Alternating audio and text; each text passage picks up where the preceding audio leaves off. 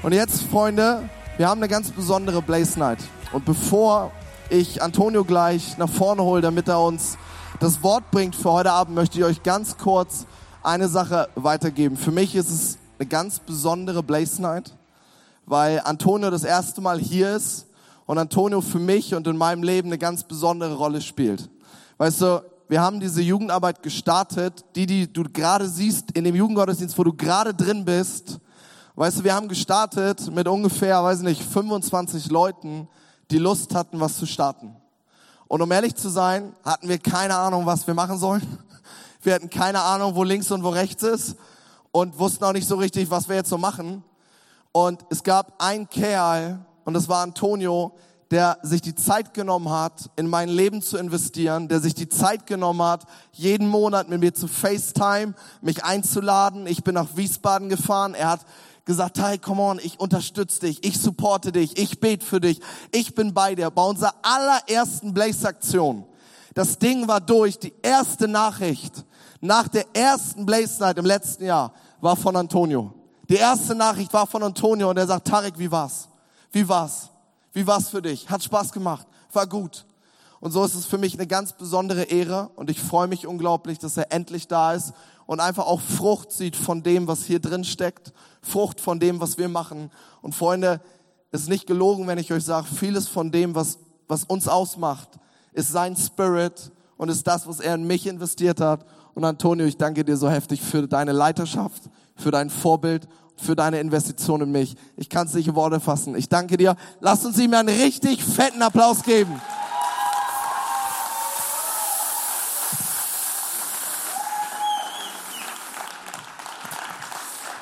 Ja, hey, was geht ab, Blaze Night? Seid ihr gut drauf?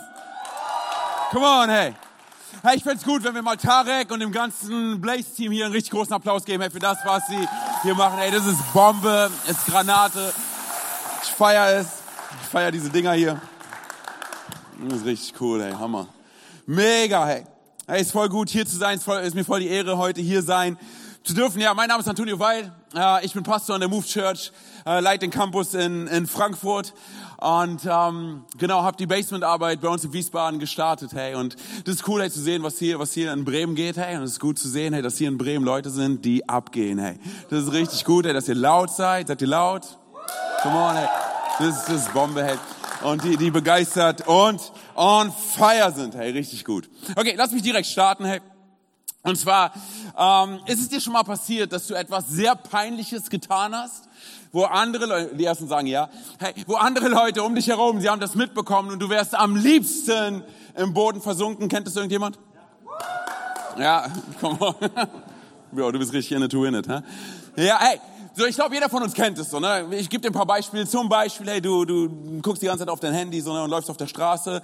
Und weil du halt nicht nach vorne guckst, läufst du volle Latte gegen eine Laterne. So, ne? Kennt das irgendjemand? Nicht, als, das ist mir noch nicht passiert, so, aber ich habe gehört, dass es Leute gibt, denen das passiert ist. Oder hey, du, du, du stehst, du stehst ähm, beim Einkaufen und packst die ganzen Waren äh, auf das Warenband und dann, wenn du bezahlen sollst, dann merkst du, dass du dein Portemonnaie vergessen hast. Kennt das irgendjemand? Das ist mein absoluter Albtraum. Oder hey, du, du, du diskutierst mit, mit so ein paar Leuten, hey, und, und du denkst so, dass du voll recht hast und bist so richtig in it to win it. Und ähm, dann irgendwann mal kommt raus, hey, dass du Unrecht hast und alle um dich herum bekommst mit. Kennt das irgendjemand? Komm mal, ein paar ehrliche. Hey, danke, cool. So, ich erinnere mich dran, hey, dass ähm, eines der ersten Male, wo ich meine Frau abgeholt habe zu einem Date, ist Folgendes passiert. Und zwar, ja, ich bin zu ihr gefahren und habe an der Tür geklingelt und sie hat die Tür aufgemacht. Und du musst dir vorstellen, als sie die Tür aufgemacht hat, hey, sie, sie, sie, sie war schön wie keine andere. Okay, sie ist schön wie heute, hey. Sie war hot wie keine andere, der ultimative Overkill, okay? Sie macht die Tür auf und du musst dir vorstellen, ich im Gegenteil sah etwas anders aus sondern ich hatte eine komische Frisur. Pass auf, was du sagst. Ich hatte, ja, ich hatte eine komische, ich hatte eine komische Frisur. Ich hatte, ich hatte richtig viele Ketten um meinen Hals herum, so, ne? Ah, ich hätte einen ganzen Juwelier aufmachen können. Ich hatte so ein Bling-Bling im Ohr, so ein richtig fettes Ding. Ah, und du musst dir vorstellen, dass ich meistens ähm, etwas Rosanes oder etwas Babyblaues oder etwas Weißes oder Schwarzes angezogen habe. Und das hat alles, immer alles zusammengepasst. Das bedeutet, stell dir vor, ich hatte ein babyblaues Shirt an, dann eine babyblaue Baggy Jeans, komm mal, Baggy Jeans. Ich glaube, die kommen wieder. Hey. Auf jeden Fall, als ich so äh, babyblaue Nike TN Schuhe, Kann sich irgendjemand an die erinnern? Gibt's die wieder? Ich habe gehört, hey. Nein? Okay, gut. Auf jeden Fall. Äh, und dann hatte ich meistens auch noch ein babyblaues Schweißband an meinem Handgelenk. Ja, weil ich so sehr geschwitzt habe. Auf jeden Fall. So, ähm, und du musst dir vorstellen, ich habe an ihre Tür geklingelt und ich frage mich heute noch, hey, wie ich überhaupt bei ihr landen konnte. Weil du musst dir vorstellen, hey, wir, wir, ich spiele nicht in ihrer Liga. Absolut. Ich glaube sogar, hey, wir spielen völlig unterschiedliche Spiele. Wenn sie professioneller Fußballer ist, hey, dann bin ich, weiß nicht, blinde Kuh oder Topfschlagen oder sowas. So, auf jeden Fall. So, da ich, ich, ich klingel an ihrer Tür, so, ne, und, und ich hole sie ab. Und damals, hey, ich war in der Ausbildung, mm, ich habe kein Auto gehabt, also habe ich sie mit dem 136er Bus abgeholt, okay? So, auf jeden Fall, auf jeden Fall, ich hole sie ab, hey, wir, wir gehen zur Bushaltestelle, wir steigen den Bus ein. Und ich dachte folgendes, ich dachte, hey, jeder hier merkt, dass wir irgendwie nicht zusammenpassen. Ja, weil sie einfach so schön ist, okay? Sondern jeder denkt wahrscheinlich, hey, das ist bestimmt ihr Bruder oder so. Dachte sie eine Zeit lang auch, hey, ja. Ich war in der Friendzone. Kennst du die? Hey, du bist wie ein Bruder für mich, kennst du das? Okay, auf jeden Fall. So, ne, wir steigen in den Bus ein, hey, und es war so ein Bus mit Überlänge, okay? Auf jeden Fall, wir setzen uns in den Bus hinein und ähm, wir sitzen so in der Mitte des Busses oder? und wir konnten in jede Richtung sehen, aber das bedeutet auch, dass jeder uns anschauen konnte, okay? Und wir sitzen da und während wir da sitzen, dachte ich folgendes, und zwar, hey, wie wäre es denn, wenn ich jetzt meinen Arm um sie herumlege? Und wie macht man das am besten? Man macht das mit dem Gan-Trick. Kennst du den? Genau, einige Leute machen das auch hier in der Church, super. So, ne? Nur ich dachte dann folgendes, ich dachte, hey, ich mach's ein bisschen schneller. So, ne? Und dann wird sie sich schon nicht wehren und der Bus ist ja relativ voll. So, ne? Also machte ich folgendes, und zwar, ich holte aus und mit voller Kanone, hey, habe ich hier richtig eine ins Gesicht verpasst. Sie schreit auf, warte, es geht noch weiter, hey, weil sie schreit auf Sie hält sich direkt eine Hand ans Gesicht, ans Auge. Tränen schießen ihr ins Gesicht, okay? Ich bin direkt so, hey Mann, es tut mir so leid, sorry, bitte verzeih mir, hey, bitte schieß mich nicht ab, ich habe kein Leben ohne dich. So, auf jeden Fall, so, ne, ich, ich habe alles probiert, so, ne? Hey, und du musst dir vorstellen, dass jeder im Bus hat es mitbekommen. Und die Leute, die es nicht mitbekommen haben, haben den Aufschrei gehört, haben sich umgedreht, haben gesehen, wie so ein Möchtegern-Gangster neben so einem Mädchen sitzt, die sich das Auge zuhält und weint. Und wir hatten noch einiges an Fahrt vor uns, Freunde. Hey. Und ich wäre am liebsten, ich wäre am liebsten im Boden, ich wäre am liebsten im Boden versunken. Hey, aber ich sag dir ganz ehrlich, Mann, sie hat mir noch eine Chance gegeben. Hey, und heute haben wir drei Kinder. Also, für alle Nerds, hey, come on. Ich sag ganz ehrlich, für alle Nerds da draußen, es gibt Hoffnung, okay? Also, Folgendes. So, ne, warum rede ich darüber? Und zwar, weil mir, weil mir Folgendes aufgefallen ist, und zwar, manchmal, manchmal ist das Leben genauso. Und zwar in dem einen Moment, hey, läuft alles super. In dem einen Moment, hey, die Sonne scheint, du befindest dich auf der Überholspur, alles ist super, hey, du bist, du läufst von Sieg zu Sieg, alles, alles ist Bombe, okay? So, und im nächsten Moment kann dich das Leben so hart treffen wie ein Ellenbogen ins Gesicht. Und das, was wir dann meistens machen, ist, weil wir verletzt worden sind, hey, weil wir Schmerzen erleben, wir wollen uns am liebsten isolieren, wir wollen uns am liebsten zurückziehen, wir wollen am liebsten, wir wollen am liebsten im Boden, im Boden versinken. Hey. So, und das Problem bei der ganzen Sache ist, dass wir uns dann rausnehmen aus dem, was Gott für uns vorbereitet hat. Und ich glaube, hey, so viele von uns, es passiert immer wieder, dass so viele von uns, wir leben so sehr in der Vergangenheit, hör mir gut zu, hey, weil das kann ein Gamechanger für dich sein. Wir leben manchmal so sehr in der Vergangenheit, dass die Person, die wir jetzt sein könnten und die Gott für uns vorbereitet hat, niemals eine Chance bekommt. Hey. Oder? So, und dann passiert Folgendes, hey, wir verstehen vielleicht ab einem bestimmten Punkt, hey, das, und, und ich glaube auch das, das kann unser Leben verändern, hey, wir verstehen ab einem bestimmten Punkt Folgendes, und zwar wir verstehen, hey, dass die Stärke, die wir manchmal brauchen für die nächste Lebensetappe, für das, was direkt ansteht, sie entsteht aus den Schwächen und aus den Schmerzen unserer Vergangenheit. Und bitte versteh mich nicht falsch, ich sage nicht, dass die Schmerzen auf einmal verschwunden sind. Aber auf einmal bekommen die Schmerzen, sie bekommen einen Sinn. Auf einmal haben sie einen Zweck, auf einmal haben sie eine Aufgabe und, und eine Bestimmung. Aber das, was wir verstehen müssen, ist, ist, dass wenn wir ein Ziel erreichen wollen, hey, und Gott hat Ziele für uns vorbereitet, dann gehen wir manchmal durch Dinge, hey, die sich Schmerz nennen. Stell dir mal ganz kurz, lass mich anders, vor, äh, anders ausdrücken. Und zwar stell dir mal ganz kurz vor, hey, dass Schmerz eine Stadt ist. Dass Schmerz eine Stadt ist. Okay? Viele von uns, wir machen uns auf den Weg, wir wollen das Ziel erreichen. Wir haben den Fokus vor Augen, wir wissen, wo wir hinwollen. Und wir fahren durch diese Stadt namens Schmerz, weil wir durchfahren müssen. Aber du und ich, wir wurden nicht dafür designt. Bitte nimm das mit. Du und ich, wir wurden nicht dafür designt, in dieser Stadt zu bleiben. Und so oft steigen wir aus und wir schlagen Wurzeln, wir bleiben in dieser Stadt namens Schmerz und schauen auf unsere Versagensmomente und darauf, was alles schiefgelaufen ist, dass wir niemals unser Ziel erreichen. Und das, was Gott für uns vorbereitet hat. Wisst ihr, Henry Ford, hat es wie folgt ausgedrückt. Und zwar, er sagt, hey, viele von uns kapitulieren. Viele von uns kapitulieren noch lange, bevor sie gescheitert sind. Hey, sind wir ehrlich? Jeder von uns weiß, wie sich kapitulieren anfühlt, oder? Okay, guck mal, so die Sache ist, wenn, wenn ich preache, so, wenn ich predige, das ist nicht, ich bin hier nicht in der Schule, hey. Das, was wir hier feiern, ist Gottesdienst, okay? Das heißt, ich brauche ein bisschen Responsen, ihr seid mit am Start, okay? Oder ist es eine Beerdigung? Ich weiß nicht. Okay, was ist das hier? Das ist ein Gottesdienst, also wir rasten ein bisschen aus. Also, folgendes. Wenn ich frage, hey, viele von uns kapitulieren, kennt es irgendjemand? Yes. Sondern, hey, wie wäre es, wenn wir es ausprobieren, hey, wie, sich, wie es sich anfühlt, wenn wir nicht kapitulieren, wenn wir nicht aufgeben? Weil wir wissen, dass der Gott der zweiten Chance uns nicht aufgegeben hat. Hey. Weil wir, wenn wir morgens aufstehen, hey, wir wissen, er lässt uns nicht alleine. Was wäre, wenn du und ich morgens aufstehen, hey, und unsere Füße berühren den und in dem Moment, hey, wissen wir, dass der Teufel sagt, oh Mann, sie oder er sind schon wieder wach. Es wird ein langer Tag. Und du sagst, ja, es wird ein langer Tag, hey. Weil ich weiß, wer mit mir unterwegs ist, hey. Und wenn du, und ich sage dir ganz ehrlich, wenn du weißt, hey, dass dieser Gott der zweiten Chance mit dir unterwegs ist und dich niemals vergessen hat, dich niemals allein gelassen hat, dann wirst du anders morgens aufstehen. Und wenn du das glaubst, sag Amen. Amen. Amen. Hey. Ich will, ich will ganz kurz, ich will ganz kurz mit euch in eine Story hineinspringen, hey, die wir in der Bibel finden. Und da geht es um, um eine jüdische Frau. Ähm, wir finden die Geschichte in Markus 5. Und bevor ich da einsteige, lass mich hier ganz kurz ein bisschen Kontext geben. Und zwar, hey, du musst dir vorstellen, Jesus ist gerade in der City, Jesus ist gerade in der Stadt und er ist auf dem Weg zu einem Mann namens Jairus. Sag mal ganz kurz, Jairus. Okay, und dieser Jairus, der ist ein Mann von Rang, okay, der ist ein Mann mit Einfluss. Und die Sache ist, hey, dass die Tochter von diesem Jairus, sie liegt im Sterben. So, und Jesus ist gerade auf dem Weg zu Jairus. Und du musst dir vorstellen, hey, wenn Jesus irgendwo aufgetaucht ist, dann war es meistens so, hey, dass die Leute von überall her kamen und sie wollten dort sein, wo Jesus ist. Das heißt, sie wollten ihn berühren, sie wollten bei ihm sein und von überall kamen Menschen und umringten ihn. Okay, und jetzt will ich mit euch reinspringen in, in Markus 5 und ich glaube, wir haben, wir haben die Bibelstelle hier, hey, ab Vers 24. Okay, come on. Also, Jesus ging mit ihm, also mit Jairus. Eine große Menschenmenge schloss sich ihm an und drängte sich um ihn.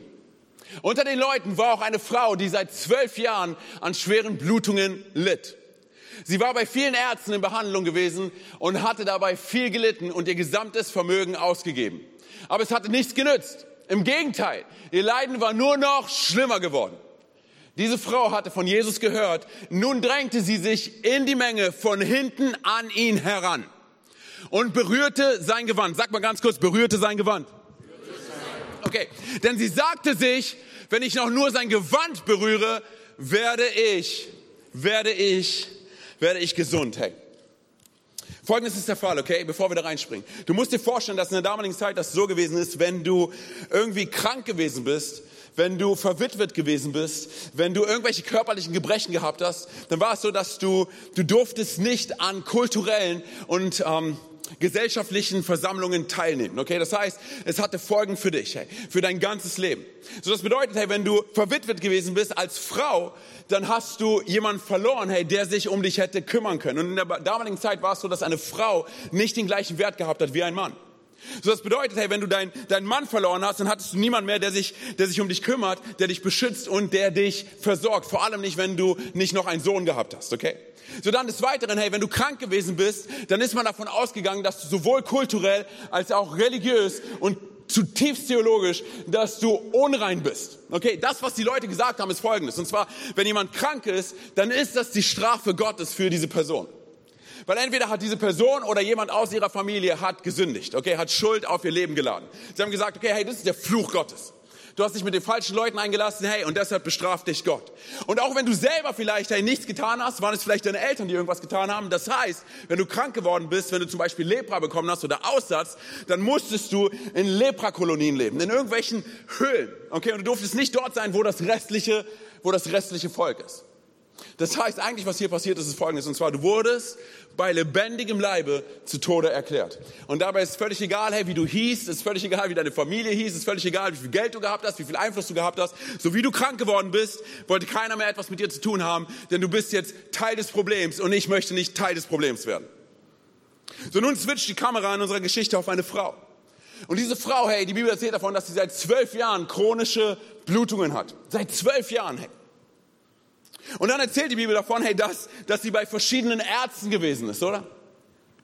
Und dass es nichts geholfen hat, sondern sie litt sogar noch mehr. Also das heißt, du musst davon ausgehen, dass diese Ärzte, weil sie keine Ahnung gehabt haben von dem, was sie tun, sie haben ihre Spiele mit ihr getrieben. Das heißt, sie haben Versuche an ihr ausprobiert. Sie haben sie letztendlich physisch missbraucht. Weil es steht ja geschrieben, hey, dass sie noch mehr litt dadurch. Diese Typen, die, hatten, die waren ratlos, hey, die hatten keine Ahnung. Aber das, was sie getan haben, ist folgendes. Und zwar, sie haben ihr das ganze Geld aus der Tasche gezogen. Sie war ja, ab einem bestimmten Punkt, war sie nicht nur emotional und physisch bankrott, sondern sie war wirtschaftlich bankrott. Sie hat alles verloren.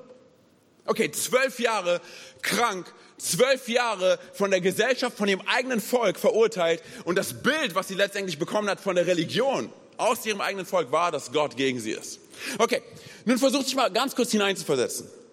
Meinst du, dass diese Frau in irgendeiner Art und Weise noch Hoffnung gehabt hat? Hey, ich meine, wie verzweifelt muss sie gewesen sein, oder? Wie muss ihr Bild von Gott gewesen sein, oder?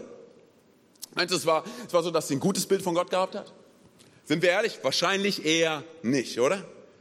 Und ich weiß nicht, wie es mit dir ist, ich weiß nicht, wie du aufgewachsen bist, hey, aber ich, ich bin als Scheidungskind aufgewachsen. Das bedeutet so, ich habe, ich hab, also so ein Bild vom Vater habe ich nicht wirklich. Ich bin mit meiner Mama aufgewachsen. So, ne, und, und ich merke auch jetzt, ich habe drei Kinder, ich merke auch jetzt an so vielen Punkten, hey, dass ich gar nicht weiß, manchmal gar nicht weiß, was ich tue. Ich habe gar keine Ahnung, ob die Entscheidungen, die ich treffe, ob sie richtig sind und ich weiß gar nicht, wie ein Vater sich zu, zu verhalten hat. Aber folgendes ist echt interessant, und ich weiß nicht, ob du das kennst. Zum Beispiel, wenn meine Kinder missgebaut haben und ich ihnen diesen Elternblick gebe, okay, dann wissen sie, okay, es wird ein langer Tag. Kennst du das? Kennst du, wenn deine Eltern dich bei deinem ganzen Namen genannt haben, hey?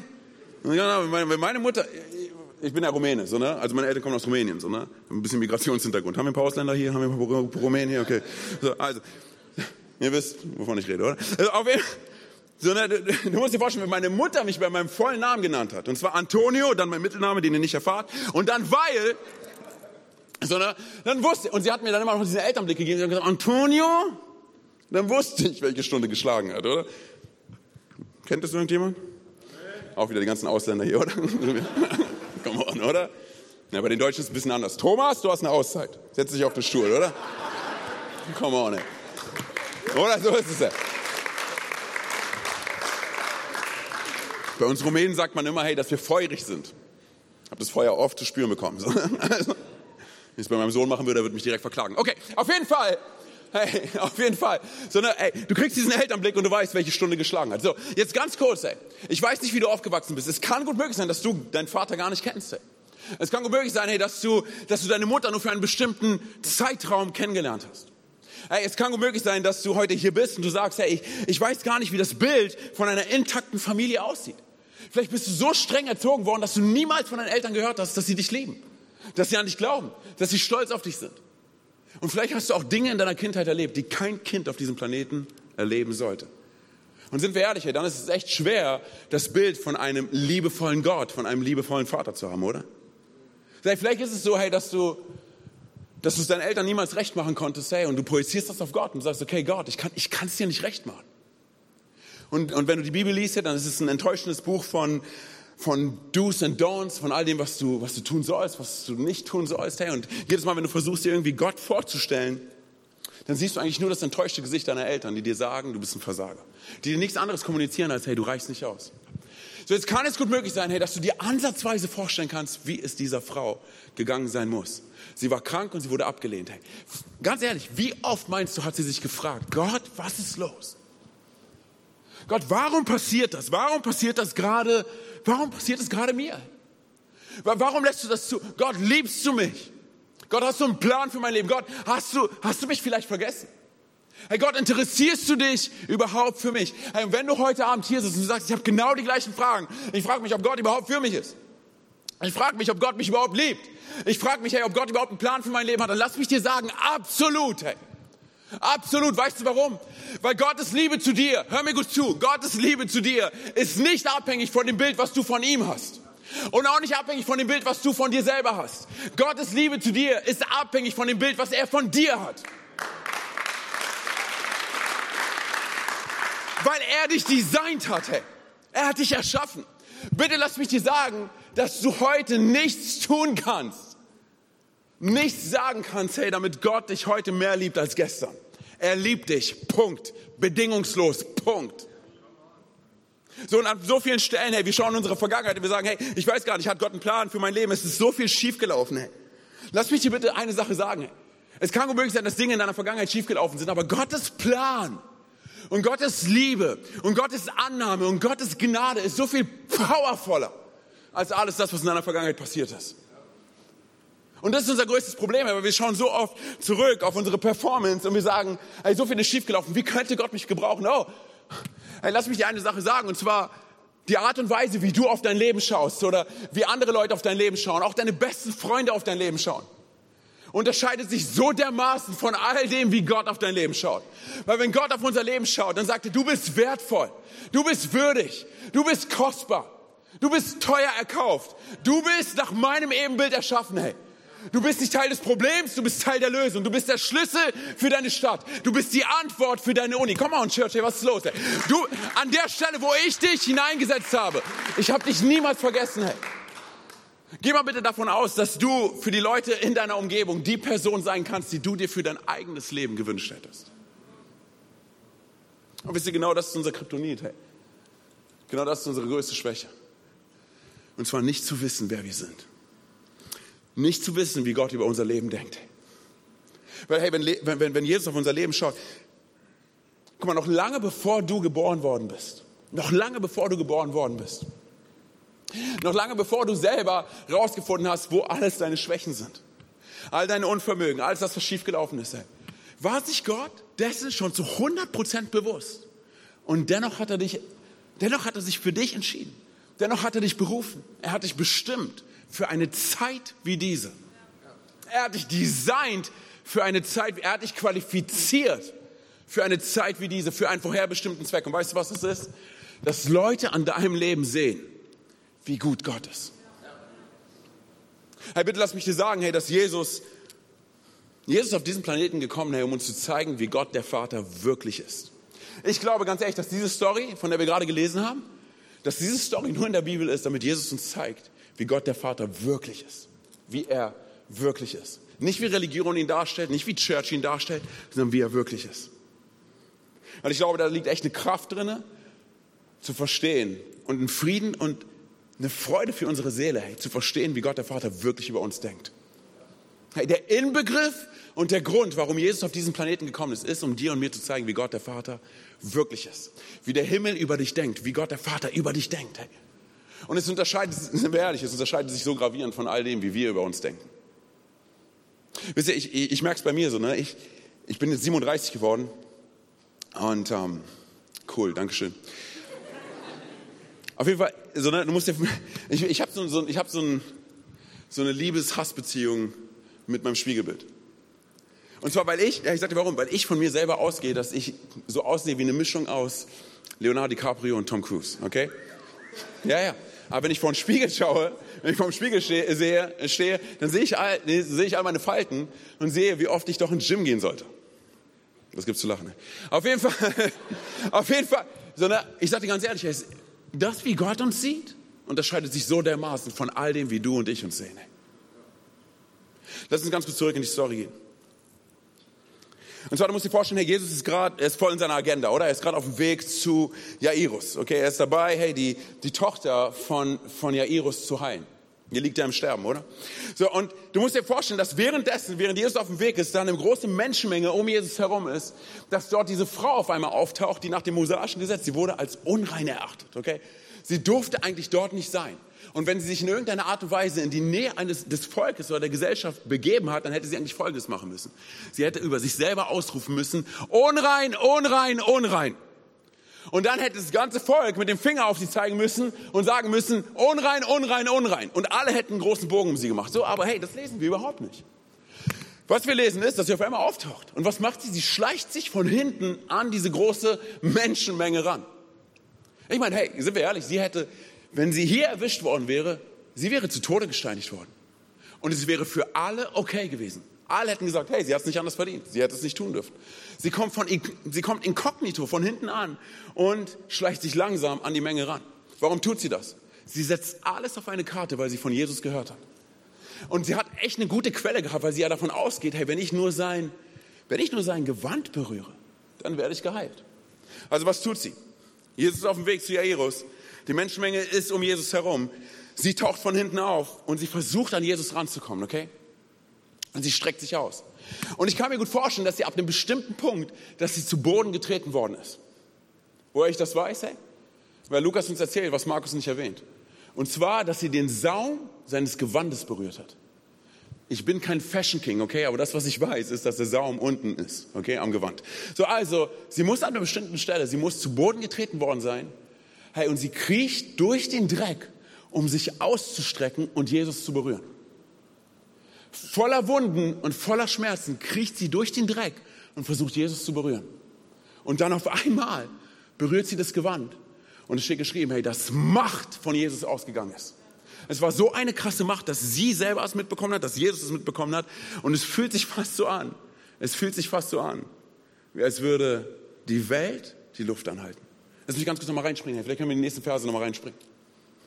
Und wirklich, im selben Augenblick hörte ihre Blutung auf und sie spürte, dass sie von ihrem Leiden geheilt war. Im selben Augenblick merkte auch Jesus, dass eine Kraft von ihm ausgegangen war. Er drehte sich um und fragte die Leute, wer hat mein Gewand berührt? Im selben Augenblick, hey, bitte check aus, was hier passiert. Jesus hat nur einen Augenblick gebraucht, um ihre ganze Geschichte zu verändern, um ihr Schicksal zu verändern, um ihren Körper zu verändern. Sie ist in einer völlig neuen Welt aufgestanden. Ganz kurz, Jesus braucht nur einen Augenblick, um alles zu verändern. Jesus braucht nur einen Augenblick, um unsere Vergangenheit zu nehmen und sie zu verändern in eine neue Zukunft. Jesus braucht nur einen einzigen Augenblick, um unsere Vergangenheit zu nehmen und es in ein Zeugnis zu verwandeln, in eine Geschichte von ihm. Einen einzigen Augenblick. Einen einzigen Augenblick. Und ich sage ganz ehrlich, ich glaube, ich sage ganz ehrlich, ich glaube, dass diese Frau, sie musste an ihr Ende kommen, um einen neuen Anfang zu erleben. Ah, wie kannst du sowas sagen? Hey, come on, das ist ein bisschen, come on, das ist ein bisschen zu hart, oder? Hey, ich glaube Folgendes, und zwar, ich glaube, viele von uns erleben in ihrem Leben, dass sie an ihre Grenzen kommen. Ich glaube, viele von uns erleben es, hey, dass sie, dass sie sich ab einem bestimmten Punkt ausgelaugt fühlen, dass sie sich ab einem bestimmten Punkt so fühlen, hey, als wäre die Batterie leer. Und ich sage ganz ehrlich, es hat wenig damit zu tun, was Gott alles von uns erwartet. Es hat oft viel mehr damit zu tun, hey, was wir alles auf unser, was wir alles auf unser Leben laden. Hey. Weil wir denken, okay, hey, ich, ich kann die Situation managen. Come on, ich meine, ich, ich bekomme es hin. Hey. Lass mich dir eine Sache ganz kurz von mir erzählen. Und zwar, gegen Mai diesen Jahres habe ich einen Anruf bekommen, der mein ganzes Leben verändern sollte. So, dann musst dir vorstellen, ich war gerade dabei, hey, mich fertig zu machen, um zur Arbeit zu gehen. Und auf einmal klingelt mein Telefon und jemand ruft an aus Berlin. Und erzählt mir Folgendes, und zwar, dass mein Bruder tot in seiner Wohnung aufgefunden worden ist. Der Bruder, mit dem ich den meisten Kontakt gehabt habe. Alles hat sich verändert. Innerhalb von einem Augenblick hat sich alles verändert. Und ich sage dir ganz ehrlich, ich habe mich wenig wie ein Glaubensheld gefühlt. Ich habe mich wenig so gefühlt von wegen, hey Mann, ich kriege das schon irgendwie wieder hin. Es hat sich so angefühlt, wie als hätte mir irgendjemand den Teppich unter den Boden weggezogen. Und sind wir ehrlich, jeder von uns erlebt dramatische Geschichten. Jeder von uns erlebt solche Sachen. Und wir fragen uns, Gott, warum passiert das? Sind wir ehrlich, in diesem Moment, ich habe mich gefragt, ich bin auf die Knie gegangen, habe gesagt, Gott, warum passiert das? Warum? Und wir, und, wir, und wir sind so schnell dabei zu sagen, Gott, du bist schuld. Hey. Und wir so, sind so schnell dabei, die Schuld bei uns selber aufzusuchen. Hey, warum passiert das alles? Habe ich irgendetwas Falsches gemacht? Ist Gott, habe ich... Sind wir mal ehrlich, hey, was ist, wenn es gar nicht darum geht, was du und ich alles getan haben? Hey, was ist, wenn es einfach darum geht, hey, dass manchmal schlimme Dinge guten Menschen passieren? Und du kannst niemandem die Schuld dafür geben. Das ganze Ding nennt man einfach Leben, hey. Oder? Aber was ich in dieser Zeit verstanden habe, ist Folgendes. Und zwar, dass es keine Umstände, hör mir gut zu, hey, das kann ein Gamechanger für uns sein. Es gibt keine Umstände auf diesem Planeten, die die Macht haben, zu definieren, wer du bist, was Gott über dein Leben denkt, was er gerade dabei ist, in dir zu tun und was er dabei ist, durch dich zu tun. Hör mir zu, keine Umstände, keine Umstände und deshalb brauchen wir, deshalb brauchen wir diese Botschaft der Gnade, die uns immer wieder erzählt, unsere Geschichte definiert nicht unsere Zukunft. All die Fehler, die wir gemacht haben, all die Versagensmomente, sie formen nicht die Chancen und die Möglichkeiten, die noch kommen werden. Und genau das war es, was diese Frau checken musste. Genau das war es, was sie erlebt hat. In Matthäus 11 steht, glaube ich, geschrieben, hey, Matthäus 11 ist es, glaube ich, da steht geschrieben, hey, dass, dass wir mit allen unseren Lasten und allem, was wir haben, hey, dass wir zu Jesus gehen sollen, dass er unsere Lasten gerne auf sich nimmt. Und genau das ist es, was diese Frau erleben musste. Und zwar, dass sie ihre Lasten abgibt. Hey. hey weißt du was, was mich so fasziniert, ist folgendes. Und zwar, dass da, dass da geschrieben steht, im selben Augenblick. Im selben, Augen, Im selben Augenblick, als sie sich ausgestreckt hat, um sein Gewand zu berühren, im selben Augenblick erzählt Jesus davon, hey, das Macht von ihm ausgegangen ist. Und im selben Augenblick hat sie Heilung erfahren, hey, hat sie Heilung erlebt. Ein für alle Mal, im selben Augenblick. Weißt du, was mir das zeigt, hey? Es kann gut möglich sein, dass du schon lange für deine Dinge betest, hey. Dass du schon lange auf dein Wunder wartest. Dass du schon lange darauf wartest, dass endlich was passi passiert. Bitte unterschätze nicht, was Gott alles tut, während du und ich warten, hey. Weil so oft sind wir so schnell dabei zu sagen, okay, es wird nichts mehr passieren. Oh, ich weiß gar nicht, ob Gott überhaupt noch rein, ich weiß gar nicht, ob meine Gebete überhaupt bei ihm ankommen. Oder nein, nein, unterschätze nicht, was Gott gerade alles dabei ist zu tun. Es kann sein, hey, dass du dich manchmal in Situationen wiederfindest, die sich anfühlen wie ein Sturm. Die schmecken wie ein Sturm. Sie sehen aus wie ein Sturm. Sie hören sich an wie ein Sturm. Aber was ist, wenn du nicht inmitten eines Sturms bist, sondern was ist, wenn du inmitten deines Wunders bist, hey? Oder? Weil was hat diese Frau erlebt? Hey, was hat diese Frau erlebt? Sie, sie lag dort im Dreck. Und sind wir ehrlich, alle um sie herum, die ganzen Leute, sie haben sie verurteilt. Sie haben sie angeschaut, sie haben sie gemustert. Sie haben sich gedacht, hey, was suchst du hier? Du hast kein Recht, hier zu sein. Und inmitten dieses Sturms, was erlebt sie? Ihr Wunder. Hey, was ist, wenn der Sturm nicht dafür da ist? Was ist, wenn der Sturm, den du dich manchmal wiederfindest, nicht dafür da ist, um die Richtung zu bestimmen, die du gehen sollst? Was ist, wenn du und ich uns entscheiden, den Sturm zu nutzen, um in die Richtung zu gehen, die Gott für uns vorbereitet hat? Hey, come on, oder? Hey, das verändert unseren ganzen Blick, oder? Und wir bleiben nicht dabei stehen, hey, weil was passiert als nächstes? Das ist, das ist echt interessant. Hey, du musst dir vorstellen, Jesus, hey, er bleibt stehen, oder? Und er dreht sich um und er scannt die Menschenmenge. Und bitte vergiss nicht, hey, dass es der unpassendste Zeitpunkt ist, oder? Ich meine, sie sind gerade auf dem Weg zu Jairus Tochter. Und was stellt er dann für eine Frage? Hey, die wohl merkwürdigste Frage ever. Wer hat mich berührt? Jairus ist wahrscheinlich so, wie wer hat dich berührt? Komm on, lass uns weitergehen. Hey, wir müssen zu meiner Tochter. Hey, komm on, liegt im Sterben. Hey, lass uns weitergehen. Lukas erzählt davon, dass Petrus direkt mit einsteigt, oder? Petrus ist so, was bitte? Wie, wer hat dich berührt? Ich meine, sorry, Jesus, hey, die ganze Welt ist hier. Oder? Du kannst doch gleich fragen, wer hat Luft eingeatmet? Der, sie, ich. Wir alle, hey. Was ist, was ist der Deal bei der Sache, oder? Hey, und sind wir mal ehrlich, was ist der Deal bei der Sache, oder? Sie ist doch nicht die erste Person, die geheilt worden ist. Warum ist es Jesus so wichtig, rauszufinden, wer ihn berührt hat? Und ich meine, was ist mit Jairus? Oder was mit seiner Tochter? Jairus, sorry, wir kommen gleich dazu. Aber ich muss jetzt mal gucken, wer mich berührt hat. Was? Hey, check das aus. Und zwar, warum ist Jesus so wichtig gewesen? Das ist folgendes. Jesus hat es nicht ertragen. Er konnte es nicht dabei stehen lassen, dass eine Person nur geheilt worden ist und nicht das bekommen hat, was sie wirklich gebraucht hat. Und zwar Wert und Identität. Und der Einzige, der ihr das hätte geben können, ist der Gott, der sie erschaffen hat. Deshalb blieb er stehen. Bitte verstehen mich nicht falsch. Diese Frau, sie brauchte definitiv Heilung. Definitiv. Aber was sie viel mehr gebraucht hat als das, ist es zu erfahren, wer Gott ist, hey. Und wie Gott auf ihr Leben schaut. Und dass Gott sie nicht vergessen hat und wie Gott, der Vater, wirklich über sie denkt. Hey, und sind wir ehrlich, hey, an so vielen Punkten, wir finden uns wieder und fragen uns, wie denkt Gott über mich? Hey, ganz kurz, lass uns mal ganz kurz in die nächste Verse reingehen, hey. Aber Jesus blickte in die Menge umher, um zu sehen, wer es gewesen war. Und jetzt kommt's. Zitternd vor Angst trat die Frau vor. Sie wusste ja, was mit ihr geschehen war. Sie warf sich vor Jesus nieder und erzählte ihm alles, ohne etwas zu verschweigen. Okay, was wir hier lesen, ist folgendes. Hey, diese Frau hatte Angst. Sie zitterte vor Angst. Sie bebte vor Angst. Hey. Und sie dachte sich wahrscheinlich folgendes. Okay, hey, ich bin unrein. Ich habe kein Recht, hier zu sein. Die Leute werden mich töten. Jesus wird mich verurteilen. Jesus wird dafür sorgen, hey, dass ich öffentlich zur Schau gestellt werde und mich alle steinigen. Hey, sind wir ehrlich? Sie hatte keine Ahnung, oder? Oder? Sie hatte keine Ahnung, hey. Lass mich ganz kurz was mit dir teilen. Und zwar, wie gesagt, ich habe drei Kinder, hey, und, und so, ich habe, mein, mein ältester Sohn, hey, er ist, er ist mein Erstgeborener, ich feiere ihn ohne Ende, der ist, der ist eine absolute Granate. Dann habe ich zwei Töchter. So, meine jüngste ist drei Monate alt und meine andere ist zweieinhalb. Hey, manchmal gehe ich in das Zimmer von meinen Kindern und ich schaue sie mir einfach an, während sie schlafen. Ich weiß, das ist ein bisschen creepy, oder? Aber ja, auf jeden Fall. So, ne, und ich gehe zu meiner Tochter, hey, und, und neulich hat es mich echt überkommen. Weil ich schaue sie an, während sie schläft. Und ich erwische mich dabei, wie ich sage, du hast keine Ahnung. Du hast keine Ahnung, wie sehr ich dich liebe. Du hast keine Ahnung. Weißt du, was ich mich frage?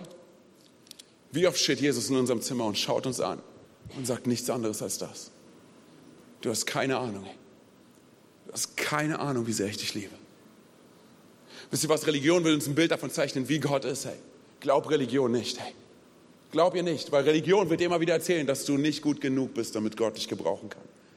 Religion lügt. Hey, Religion erzählt dir, hey, dass du perfekt sein musst.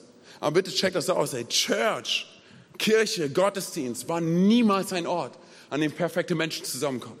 Sondern es war schon immer der Ort, an dem unperfekte Menschen zusammenkommen, um einen perfekten Gott anzubeten. Hey. Das heißt, wenn Gott auf unser Leben schaut, er schaut uns an und er sagt, du hast keine Ahnung, wie sehr ich dich liebe. Du hast, hey, diese Frau, sie hatte Angst, oder? Sie zitterte, sie bebte vor Angst. Und dann versucht sie es irgendwie zu erklären und sagt, Meister, ich weiß nicht, ich habe seit zwölf Jahren bin ich krank, hey, und, und ich habe dich berührt und ich wurde geheilt. Und wie müssen alle Leute um sie herum sie angeschaut haben? Was? Geheilt? Wie lange meinst du, hat sie gebraucht, bis sie sich gezeigt hat? Aus Angst. Hey, das ist es, was Religion immer wieder tut. Hey, Religion erzählt uns, du bist nicht gut genug. Hey. Aber bitte lass mich dir eine Sache sagen. Hey, wenn Gott real ist und wenn er auf diese Erde gekommen ist und sein Leben für uns gegeben hat, dann schulden wir ihm mehr als nur ein moralisch gutes Leben. Jesus ist nicht gekommen, um Tradition zu bringen. Er ist nicht gekommen, um uns ein paar nette Weisheiten und Lehren zu bringen. Er ist gekommen, Johannes 10, Vers 10, um uns ein Leben in Fülle zu geben. Es ist mehr als nur ein moralisch gutes Leben. Hey, du und ich, wir werden verändert werden, hey, wenn wir mit Jesus unterwegs sind. Bitte verstehe mich nicht falsch, aber wir lesen von dieser Frau an keiner Stelle, wie sie drauf gewesen ist. Wir lesen an keiner Stelle, ob sie gut drauf war. Wir lesen an keiner Stelle, ob sie vielleicht drauf war wie Bonnie und Clyde. Hey. Wir lesen an keiner Stelle irgendwas in irgendeine Richtung. Ich sagte ganz ehrlich, sie könnte die heiligste Frau aus der Gegend gewesen sein. Es hätte nichts daran geändert, wie Jesus gehandelt hat. Nichts. Weißt du warum? Hey, weil Jesu Liebe zu dir, sie ist nicht abhängig von deiner Performance. Sie ist nicht abhängig von deinen Skills. Und vor allem ist sie nicht abhängig von dem, wer du bist. Gottes Liebe zu dir und zu mir ist davon abhängig, wer er ist. Und weißt du, wer er ist? Er ist Liebe in Person.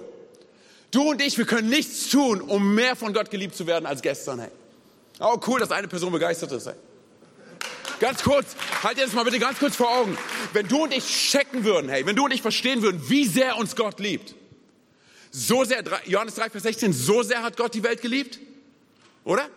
Wenn du und ich checken würden, wie sehr uns Gott liebt, hey, wir würden auf dem Boden liegen, wir würden gar nicht mehr klarkommen. Der Schöpfer des Himmels und der Erde liebt mich? Liebt dich? Ganz kurz, hey, du würdest auf dem Boden liegen, du würdest sagen, was bitte? Der Gott, den wer spricht, wenn er spricht, dass der Planeten aus seinem Mund rauskommen, er sagt, er liebt mich? Come on, hey, wenn du und ich das checken würden, wir würden auf dem Boden liegen, dann würden nicht mehr mit unserem Leben klarkommen. Hey. hey, ganz kurz, er liebt uns, okay? Ganz kurz, ey. Der Schöpfer des Himmels und der Erde, er liebt dich. Nimm es mal ganz kurz für dich an, okay? Nicht die Person vor dir, hinter dir, links und rechts neben dir. Er liebt, er liebt dich.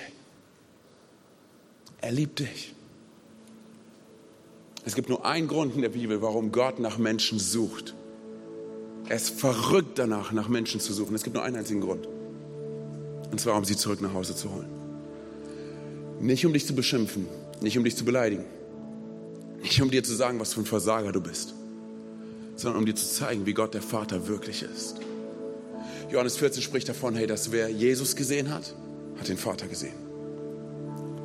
Deshalb frustrierte Jesus seine Jünger. Deshalb blieb er stehen. Deshalb scannte er die Menschenmenge.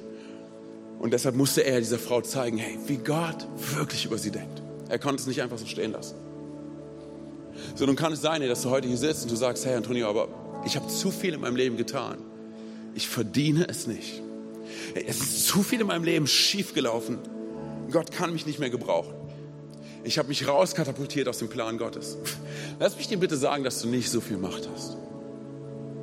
Wie könntest du dich aus dem Plan Gottes rausnehmen? Wenn Gott sich für dich entschieden hat, dann ist es besiegelt. So, nun kann es sein, du sitzt hier und sagst, Antonio, es ist utopisch zu glauben, dass Gott irgendetwas mit mir machen kann. Ganz kurz eine Frage, hey, was meinst du, was meinst du, wie lange diese Frau überlegt hat und nachgedacht hat, ob sie sich auf den Weg macht zu Jesus. War es eine Woche? War es ein Monat? Was meinst du, wie lange der verlorene Sohn darüber nachgedacht hat, ob er sich auf den Weg machen soll, zurück zu seinem Vater? War es eine Stunde? War es ein Tag? Ich sage dir ganz ehrlich, auch wenn es nur eine Minute gewesen wäre, wäre es eine Minute zu lang gewesen. Ja, und ich sage dir ganz ehrlich, es gibt so viele Menschen da draußen, an deiner Uni, an deiner Arbeitsstelle, in deiner Schule, die genau die gleichen Gedanken haben. Sagen, nein, nein, nein, hey, bevor ich, bevor ich zu Jesus komme, bevor ich irgendwie in die Church gehe, bevor ich, bevor ich irgendwas mit Gott anfangen kann, muss ich erstmal mein Leben in Ordnung bringen. Bitte lass mich dir sagen, hey, ohne Jesus können wir gar nichts in Ordnung bringen. Und du und ich, wenn du und ich verstehen, wie Gott auf unser Leben schaut, dann wird es einen Einfluss haben auf das Leben der Menschen um uns herum. Weil wir ihnen begegnen als die Antwort. Weil wir ihnen begegnen als der Schlüssel. Weil wir ihnen begegnen als die Person, die uns zeigen kann, wie gut Gott wirklich ist. Hey. Was hat Jesus zu dieser Frau gesagt, als sie aufgetaucht ist, als sie sich dann gezeigt hat? Hat er zu ihr gesagt, hey, pff, wie kannst du es wagen? Weib? Hat er sowas gesagt? Nein, nein, nein. Lass uns noch mal ganz kurz reinschauen, was er gesagt hat. Vers 34. Meine, meine Tochter. Meine Tochter sagte Jesus zu ihr, dein Glaube hat dich gerettet. Geh in Frieden. Du bist von deinen Leiden geheilt. Tochter. Hey. Alle anderen drumherum waren wahrscheinlich so, was bitte Tochter? Wie kannst du Tochter zu ihr sagen? Sie ist unrein. Ich hatte ganz ehrlich, es gab niemals in der Menschengeschichte, niemals in der Menschheitsgeschichte, inklusivere Worte als das. Nichts anderes auf diesem Planeten, nichts anderes definiert dich besser als Kind. Kind des Allerhöchsten, Kind Gottes. Hey. Und an so vielen Punkten hey, wissen wir das nicht und wir denken, hey, Gott ist gegen uns und Gott liebt uns nicht. Oh nein, hey. Wenn du nur wüsstest, wie sehr er dich liebt, hey. wie sehr er für dich ist. Ich sag dir ganz ehrlich, wir würden ganz anders in die Uni gehen, ganz anders in die Schule. Bitte verstehe, Herr, das ist der Gott, er hat dich niemals vergessen, egal wie deine Vergangenheit aussieht, egal was alles schiefgelaufen ist. Er hat dich niemals vergessen und niemals allein gelassen. Niemals. Er hat uns versprochen, er ist bei uns. Bis wann? Bis du nächstes Mal wieder missbaust? Nein, nein, nein. Bis zum Ende aller Tage. Bis zum Ende aller Tage. Bitte verstehe, hey, dass das, was dich definiert, sind nicht deine Versagensmomente. Das, was dich definiert, sind nicht die harten Zeiten deines Lebens. Hey. Oder wenn du wieder fällst oder wenn wieder Dinge schiefgelaufen sind oder sonst was. Nein, nein, nein, das definiert dich nicht. Wer du bist, wird dadurch definiert, wer Jesus für dich ist. Wer Jesus für dich ist. Hey. Lass mich am Ende ganz kurz noch eine Story erzählen, hey, damit komme ich zum Schluss. Und vielleicht kennst du die Geschichte, hey, aber sie spiegelt für mich ganz gut wider, wie Gott über uns denkt. Und zwar, du musst dir vorstellen, es gab eine Frau, die außerhalb von Rio de Janeiro lebte. Und diese Frau, hey, sie hatte nichts anderes von Wert als ihre eigene Tochter. Und ihre größte Angst war es gewesen, dass ihre Tochter sie irgendwann mal verlässt, um ein Leben zu finden. Eines Tages kommt diese Frau von der Arbeit, hey, sie geht in ihr kaputtes Haus und sie findet in der Küche einen Brief von ihrer Tochter, wo drauf geschrieben steht, ich bin nach Rio gegangen, um ein Leben zu finden. Und sie ist am Boden zerstört gewesen, hey. Und das, was sie als nächstes getan hat, ist folgendes. Und zwar, sie ist in den Bus gestiegen, mit all dem Geld, was sie gehabt hat, in den Bus gestiegen, sie ist nach Rio gefahren, ist direkt in einen Copyshop gegangen und hat ganz viele Bilder von sich selber kopiert. Und dann ist sie in jede Bar gegangen, in jedes Hotel, in jedes Café und hat überall diese Bilder verteilt. Nach drei Monaten, sie hat sie immer noch nicht gefunden, ist sie wieder in den Bus gestiegen und wieder zurück nach Hause gefahren. An einem anderen Tag ist es so, hey, dass diese, diese Tochter, sie kommt eine Hoteltreppe runter und sie geht, sie geht in ein Foyer von diesem Hotel. Und das, was mit ihr passiert ist, ist folgendes. Und zwar, sie ist zu einer Prostituierten geworden, weil sie kein Geld mehr gehabt hat. Und während sie unten in diesem Hotelfoyer steht und sich selber am Spiegel sieht, fängt sie an zu weinen und will am liebsten sterben. Und in diesem Moment merkt sie, dass dort ein Bild liegt von ihrer Mutter in diesem Hotel. Und sie nimmt dieses Bild und sie kann es nicht glauben und sie wischt sich alle Tränen weg. Hey. Und sie dreht dieses Bild um und auf der Rückseite steht folgendes. Es ist mir völlig egal, was aus dir geworden ist. Es ist mir völlig egal, was du getan hast. Komm zurück nach Hause. Komm zurück nach Hause. Und ich sage dir ganz ehrlich, hey, genau das ist das Evangelium. Deshalb ist die gute Botschaft der Bibel eine gute Botschaft, weil Gott dich so sehr liebt. Es geht nicht so sehr darum, wie, du, wie sehr du Gott liebst, sondern wie sehr er dich liebt. Er sagt, es ist mir egal, was aus dir geworden ist, mir egal, was du getan hast. Komm zurück nach Hause. Lass uns mal ganz kurz unsere Augen schließen, da wo du gerade sitzt, einfach als Punkt der Konzentration der Privatsphäre. Hey, wenn du heute hier bist und du hörst von diesem Gott der zweiten Chance, zum ersten Mal in dieser Art und Weise. Oder vielleicht hast du an so vielen Punkten schon von diesem Gott der zweiten Chance gehört und bist vor ihm weggerannt. Hey. Und du sagst aber, ich will, ich will mein Leben verbinden mit diesem Gott der zweiten Chance. Ich will heute nach Hause kommen. Ich will das Angebot, was er mir macht, ich will es annehmen. Dann will ich dir gleich die Möglichkeit dafür geben, dein Leben mit diesem Gott der zweiten Chance zu verbinden während all die Augen geschlossen hat und keiner links und rechts schaut. Ich werde gleich von drei auf eins runterzählen, wenn ich bei eins bin und du sagst, ich möchte nach Hause kommen, du sagst, ich möchte diesen Gott kennenlernen, dann bitte ich darum, dass wenn ich bei eins bin, dass du ganz kurz deine Hand hebst, damit ich weiß, für wen ich beten kann. Während alle die Augen geschlossen halten und keiner links und rechts schaut. Drei. Jesus liebt dich so sehr. Hey. Zwei, er ist dir näher, als du denkst. Eins, er sagt, komm zurück nach Hause. Heb ganz kurz deine Hand da, wo du bist. Dankeschön, danke, Dankeschön, danke, danke, hey, mega. Dankeschön. Ihr könnt die Hände wieder runternehmen. Hey, ihr könnt die Augen wieder öffnen. Wir machen es so. Hey. Ich will von dir vorne ein Gebet beten und wenn du sagst, ich will mich eins machen mit diesem Gebet. Hier geht es nicht um Frömmigkeit und Religiosität, okay? Das ist eine Herzensentscheidung. Das ist eine Sache, die wir klar machen mit unserem Herzen. Wir kommunizieren das mit unserem Mund, okay? Wenn du sagst, hey, ich möchte das Gebet mitbeten, wir beten es alle als Church nach, aber wenn du sagst, ich will es mit meinem Herzen beten, dann glaube ich, dass dein Leben heute verändert wird. Weil ich daran glaube, hey, dass dieser Gott, er ist hier und er hat diesen Gottesdienst vorbereitet, noch lange bevor wir hierher gekommen sind. Okay, komm on, lass uns, lass uns gemeinsam beten, hey. Sprech mir nach. Jesus. Come on, loud and proud. Jesus. Hier stehe ich vor dir. Ich komme zurück zu dir. Bitte verzeih mir, wo ich vor dir weggerannt bin. Wo ich Schuld auf mein Leben geladen habe. Heute komme ich zurück. Bitte verzeih mir, wo ich weggerannt bin. Ich komme zurück nach Hause. Und ich glaube daran, dass du am Kreuz für meine Schuld gestorben bist. Dass du am dritten Tag von den Toten auferstanden bist. Und dass du jetzt zur Rechten des Vaters sitzt. Sei du von nun an mein Gott, mein König und meine Nummer eins. Und die ganze Church sagt, Amen. Amen. Komm on, lass uns aufstehen. Lass uns aufstehen. Gott richtig groß. Spricht dir das im Himmel? Komm on, ganz kurz. Die Bibel spricht davon, dass im Himmel Party ist über eine Person, die umkehrt. Hier waren es so einige. Komm on, lass uns mit dem Himmel gleich machen, ey. Und lass uns ausrasten. Komm on, lass uns ausrasten, ey.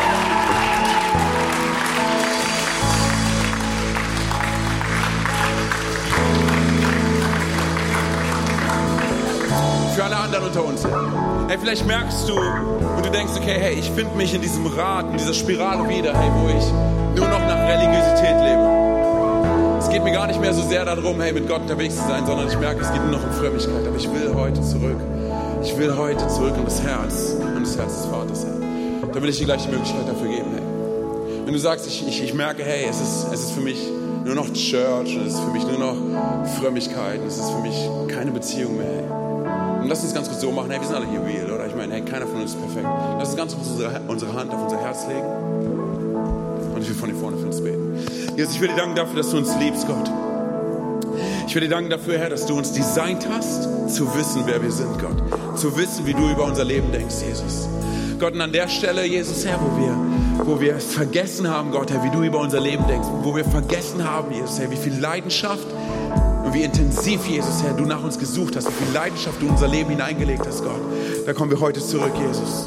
Gott, ich danke dafür für jeden Einzelnen hier in diesem Raum, Jesus, Herr, da wo wir stehen, Gott dass du hier eine Generation aufbaust von Männern und Frauen, die zurückgehen, Jesus, Herr, an ihre Schulen, an ihre Unis, Jesus, Herr, die zurückgehen an ihre Arbeitsstellen und wissen, wie du über sie denkst, Jesus. Wissen, dass sie der Gamechanger, wissen, dass sie der Schlüssel, wissen, dass sie die Antwort sein können in dem Leben der Menschen um sie herum, Jesus. Vater, ich danke dafür, Herr, dass du nicht nach Perfektion suchst, Jesus, Herr, weil du perfekt bist, Gott. Ich danke dafür, dass du nach Männern und Frauen suchst, die bereit sind, ihr Herz in deine Hände hineinzulegen, Jesus. Und Gott, wir sagen, wir legen unser Herz in deine Hände, Jesus. Wir sagen, wir brauchen dich, Gott. Wir sagen, Jesus, Herr, dass du unser Leben veränderst, Jesus. Und wir danken dir dafür, Herr, dass du uns niemals vergessen hast, niemals allein gelassen hast, Jesus, Herr, dass du mit uns rausgehst, Gott, dass wir als veränderte Menschen hier rausgehen aus diesem Raum, Gott, und wissen, dass wir in der Welt zurück nach Hause kommen können. In deinem Namen. Und die ganze Church sagt, Amen.